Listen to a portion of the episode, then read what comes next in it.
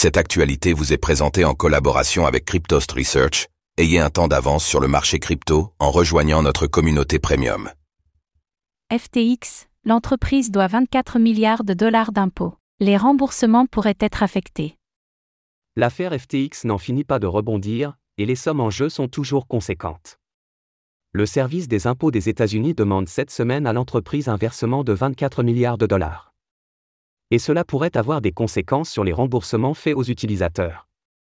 Le point sur le sujet.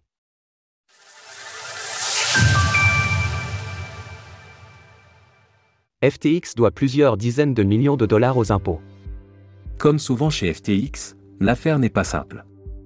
L'Internal Revenu Service, IRS, c'est-à-dire le service des impôts des États-Unis, réclame 24 millions de dollars à l'entreprise. Ce n'est pas la première fois qu'il fait une demande. En avril dernier, l'État demandait 44 milliards de dollars, mais il a par deux fois réduit cette somme, pour arriver à 24 milliards.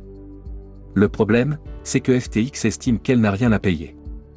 La direction actuelle, qui est chargée de la procédure de faillite, et de l'éventuelle relance de la plateforme, invite l'IRS à justifier le montant. Les avocats de FTX argumentent que l'entreprise a perdu de vastes sommes d'argent, et qu'elle n'a jamais versé de dividendes aux investisseurs. Ils ne comprennent donc pas pourquoi cela pourrait générer tant d'impositions. FTX n'a jamais gagné une somme qui pourrait justifier la demande de l'IRS de 24 milliards de dollars. Les fonds des utilisateurs destinés aux impôts? L'autre problème selon FTX, c'est que le seul moyen de payer cette somme serait de piocher dans les fonds des utilisateurs. Depuis des mois, les équipes en charge de la faillite rassemblent en effet plusieurs milliards, afin de pouvoir rembourser les personnes qui ont vu leurs fonds bloqués après la chute de la plateforme la seule source de recouvrement pour l'IRS serait de prendre ce qui a été recouvré pour les victimes. Les processus de l'IRS ne servent qu'à retarder les distributions de fonds à ceux qui ont réellement souffert.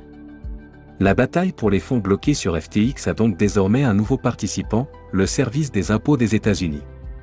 Celui-ci affirme que c'est à l'entreprise de prouver qu'elle ne doit pas ses fonds.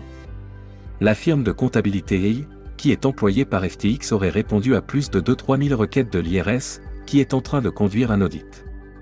Les victimes de cette affaire pourraient encore une fois être les utilisateurs de FTX, qui voient la procédure de recouvrement se complexifier au fur et à mesure des mois qui passent.